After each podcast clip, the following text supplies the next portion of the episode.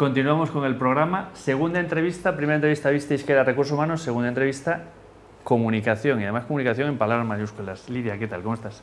Muy bien, Benito, muchas gracias por invitarme. Nada, nada. Lidia, eh, ¿toda la vida dedicada a comunicación?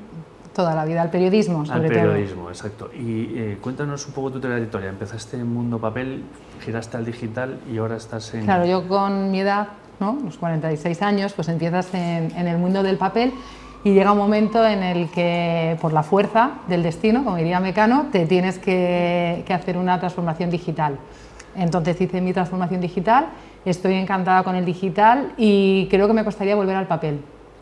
El digital me está, me está aportando muchas cosas, tiene un lado muy creativo que el papel no tiene, porque el digital no es escribes un blog como el que yo tengo. Puedes hacer contenido no solo para una web, puedes hacer contenido para las redes sociales, está todo muy relacionado también con los eventos, entonces me parece que es muy enriquecedor, entonces es, es muy agradable. ¿Y cuáles son las principales herramientas o diferencias? El digital tienes el copy, tienes la imagen, tienes... Tienes el vídeo, el vídeo. es ahora el contenido es el rey del contenido ahora mismo, el vídeo. Es decir, si tú quieres tener una cuenta de Instagram, por ejemplo, tienes que subir vídeos, porque tienes los reels. Si tú quieres triunfar en YouTube, tienes que hacer vídeo. Si tú quieres estar en TikTok, tienes que hacer vídeo. Si tú quieres crearte un blog con entrevistas a gente de recursos humanos, es mejor hacerlas en vídeo. Entonces, todo, es, todo es vídeo, todo es vídeo. Benito, vas por el buen camino. Oye, la entrevista, cuando te preguntaba, me decías, ah, ¿quién dijo miedo? ¿no? Ese era el, cómo lo enfocábamos. ¿no? Cuando haces una transformación, y esto entra un poco en, ti, ¿no? en Lidia, cuando, cuando haces una transformación, y, esto para quien nos esté oyendo, que esté dudando, ¿no? doy el paso, me reinvento, no me reinvento, dejo mi trabajo, me lo monto por mi cuenta. ¿Cómo, tú, ¿Cómo ha sido tu experiencia? Yo era directora de la revista Bravo, una revista para adolescentes, y llegó Internet, llegaron las redes sociales, los adolescentes ya podían acceder a esa información que nosotros antes les dábamos en papel de manera exclusiva y la caída de ventas pues fue bestial.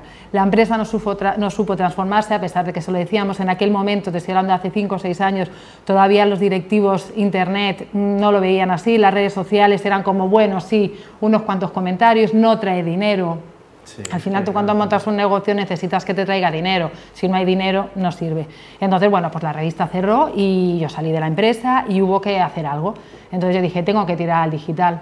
Entonces, bueno, pues me estuve formando, estuve buscando qué hacer, pero me daba miedo.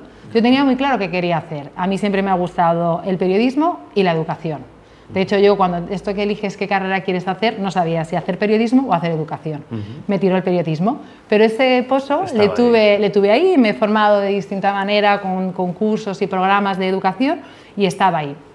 Pero yo mi sueño le tenía aquí almacenado en mi corazoncito. Tenía mi lista de cosas que quiero hacer antes de y tenía hacer mi propio blog. Pero no terminaba de tacharlo nunca. Siempre había otras prioridades que, que tenía que tachar. Pero yo hice mi transformación digital, porque dije, oye, algo tengo que vivir. Entonces, nada, me metí en el mundo digital, me metí a, a trabajar en distintas empresas, en distintas webs, y al final dije, hijo, ¿y si me monto algo? Aunque no, sean, no iba a ganar dinero a lo mejor, pero yo quería tener algo para mí, ¿no? Tengo dos hijas, pero quería tener un hijo, ¿no? Un, varón, yo quería tener otro hijo, me, me, quedé con ganas de más. Y ahí fue cuando dije, jo, voy a montar algo. Pero no fue a la primera cuando lo hice. Fui dando pequeños tumbos, ahora por aquí, ahora por allí, no sé, no tiene la idea muy clara, ¿no? Cuando quieres, no. Tú no lo tuviste muy claro. Es que eh, cuando, cuando sales y no es como tener algo en mente que he nacido para esto. No es necesario para. No, yo sabía que quería montar algo. Sabía que estaba relacionado con temas de educación o temas de planes para ocio y familias, ¿no? Algo que fuese muy en paralelo a mi día a día. Yo tengo dos niñas, los fines de semana mi marido, mis hijas y yo nos dedicamos a hacer un montón de planes. La gente me llamaba, oye, ¿qué me recomiendas hacer? Y yo, pues vete a ver esto, pues vete a lo otro, pues vete a hacer esto. Pero yo eso lo quería plasmar, pero no sabía cómo hacerlo. Empecé a colaborar en otros blogs de, de ocio y nunca me atrevía porque decía, ¿quién me va a leer? ¿Pero quién me va a leer? ¿Y cuánta gente te lee? Bueno, pues estoy muy orgullosa. No, no, no me puedo quejar. Llevo tres años que voy a hacer en enero y tenemos 20.000 páginas vistas. Entonces, bueno, no, no me quejo, está, está muy bien. Aprende, Alejandro. Pero no fue fácil al principio, ¿eh? yo no lo tenía muy claro. Y sí que es cierto que puedes hacerlo sin poca inversión, es decir, te compras tu dominio te lo puedes, eh, te haces un curso de, WordPress, te haces tú tu página web, pero cuesta, cuesta arrancar porque tienes miedos de ¿y esto servirá? ¿y para qué sirve?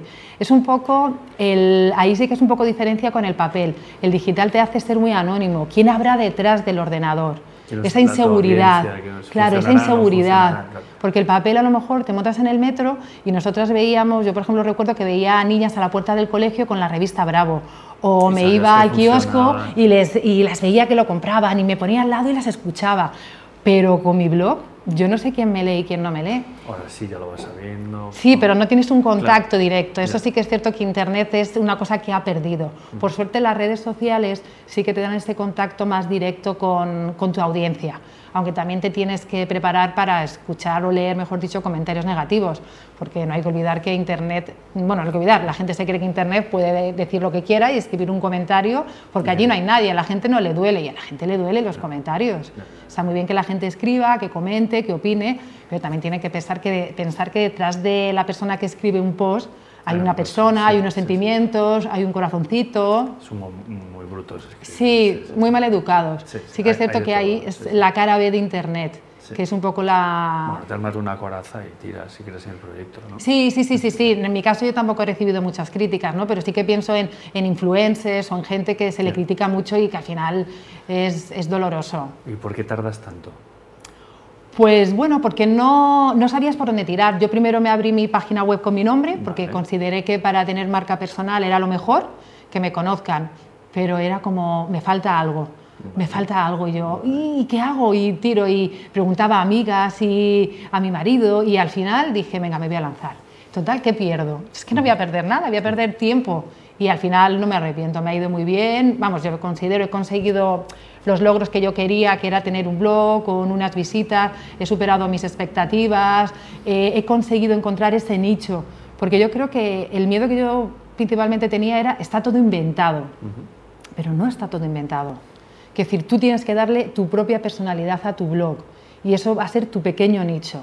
Entonces, eso lo vas a... Yo empecé haciendo muchas cosas de libros, luego hacía cosas de espectáculos, eh, luego he hecho cosas de rutas y así, poco a poco, tocando como diferentes palos, yo ya sé dónde está mi audiencia, yo ya sé lo que quiere, cómo lo quiere, entonces eso es lo que te permite, no es ensayo-error, que eso es lo bueno que tiene, que tiene Internet, que tú puedes publicar, si va mal puedes hacer otra cosa. En papel había una revista, tú tenías que cerrar unos contenidos y no había marcha atrás. Aquí sí que hay marcha atrás, entonces esa es otra facilidad que tiene Internet. Entonces tardé más por el miedo y luego hasta que encontré un poco cuál era la dirección que quería, que quería darle al blog. ¿Cuál es tu mayor satisfacción después de, este? Miras para atrás y qué es lo que más... Pues fíjate, mi mayor satisfacción es que mi hija me ayuda. Eso es como, es decir, yo tiene? tiene 11 años para 12. Y te ayuda ya con 11 años. Sí, escribe ahí sus pequeñas cosas o se lee los libros, luego me hace su pequeña reseña y entonces yo la digo, mira, no, Elena, aquí hay repeticiones, o no, mira, Elena, pues eh, lo vamos a dar a otro lado. Entonces para mí es eh, algo que, que yo he hecho cuando ellas eran pequeñas, que ha crecido con ellas y ahora lo comparto. Quiero decir, mi hija me hace los reels para Instagram, porque ella quiere tener Instagram y TikTok y por supuesto le ha dicho que no, entonces utiliza mis cuentas y ahí investiga y, eso me, hace, me llena de satisfacción. Es que me encanta. Es un tema que vamos a cortar, pero eh, ¿cuándo se puede entrar? ¿Cuándo un crío entra en...? A ver, ¿tú a tu hijo le dejas conducir un coche? No. Pues tampoco le puedes dejar un móvil. ¿Pero cuándo? Te digo, ¿a, qué edad? Tienes, es que esto, hoy por hoy... Yo no soy partidaria de darles... El, yo, a ver, yo creo que hay que aliarse con la tecnología. Yo sé que esto es, va aparte. Yo creo que no hay que prohibírsela. No, no, hay que acompañarles. Por eso yo, yo, soy un analfabeto para educar a mi hijo en digital. A ver, yo, no soy experta. Tengo un hijo de 12 años y no sé cómo tratarlo. No, pero bueno, que yo no soy experta. Quiero decir, hay muchos expertos. María Zavala es una experta en tecnología que da muy buenos consejos en Instagram. Pero yo, por, lo, por mi experiencia, yo creo que a un niño no se le puede dar un móvil con 11 o con 12 años. Pero porque no sabe lo que hay ahí en Internet. Sí, sí, Entonces, igual que, nos Vamos, pero es que, claro, nos vamos de tema, pero... No, pero es que... pero yo te, digo, ¿tú le dejas ir solo al centro de Madrid con las luces? ¿Le dejas conducir un coche? pues no le puedes dejar un móvil. Hasta que no le expliques los peligros, qué es Internet y qué es el móvil, no le puedes dar el móvil. Perfecto. Otra cosa es que él te ve con el móvil y tú le expliques ciertas cosas. Oye, mira, pues hacemos. También hay que pensar, Internet o todo lo que es las nuevas tecnologías es muy creativa. Hay un montón de programas, llámase Canva, Canva llámase Copycat, eh, hay distintas aplicaciones. ¿Y tu hija ya está ahí? Claro, ella hace creaciones creativas. Es que nos estamos yendo de la Ya. temática. si es que- Pero bueno, mi mayor satisfacción, que venía por ahí, es un poco un Sí, sí, proyecto sí, la que nació con ellas. con- sí. Sí, como es un espacio para compartir ella y yo. ¿Cómo conectas ahora con un niño preadolescente? Pues mi blog me ha permitido conectar con mi hija. Hacemos los planes juntos, ella me dice, yo opino esto, ay mamá, pues este, de, no sé ¿de qué. qué es tu blog? Que no lo hemos dicho. Ah, bueno, es planes de ocio familiar. Vale, vale. Hay eh, propuestas de lecturas, propuestas de salidas al campo. Con el COVID, por ejemplo, se, Lo petaste. lo- se petó, se petó. Pero claro, la gente buscaba rutas para, para ir con niños por Madrid. Y todo lo que es ocio en Madrid. Ese es mi blog. Perfecto, perfecto. Pero nos vamos de tema, ya, ya, ya hemos roto el guion, no, sí, ya- Benito. ya- damos mal de tiempo, como siempre. Cuéntanos un libro.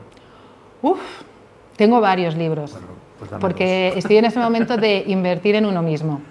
Ah, me encanta. Entonces, yo recomiendo la biografía del silencio de Pablo Ors, que es sacerdote, Sí, ya, ya, ya salió. que es eh, un viaje, es eh, la paz en su máxima expresión.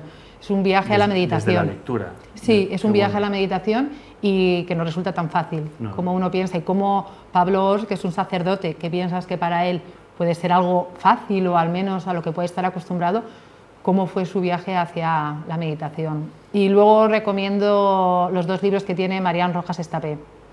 Cómo hacer que te pasen cosas buenas y encuentra tu persona vitamina. Qué bueno. Tenemos que reducir el cortisol y aumentar la oxitocina para ser felices. Y sobre todo, desterrar de nuestra vida a esas personas que no aportan, sino que nos restan. Maravilloso. Bueno, nos hemos desviado un poco, pero hemos- sí, te tengo que traer otro día porque es que soy un pesado. La culpa ha sido mía total. Bueno, no, la culpa no es de nadie, ¿eh? Fuera Muy bien. culpas. Muy bien, Lidia. Muchísimas gracias. Muchísimas gracias. Bueno, pues hasta aquí la segunda entrevista del día. ¿Qué os ha parecido? Mm, Pues ya tenéis planes. Ya sabéis dónde, dónde se pueden buscar tus planes. familytime.lidianieto.com Sí, Y ya tenéis planes para este sábado. Nos vemos. Hasta ahora.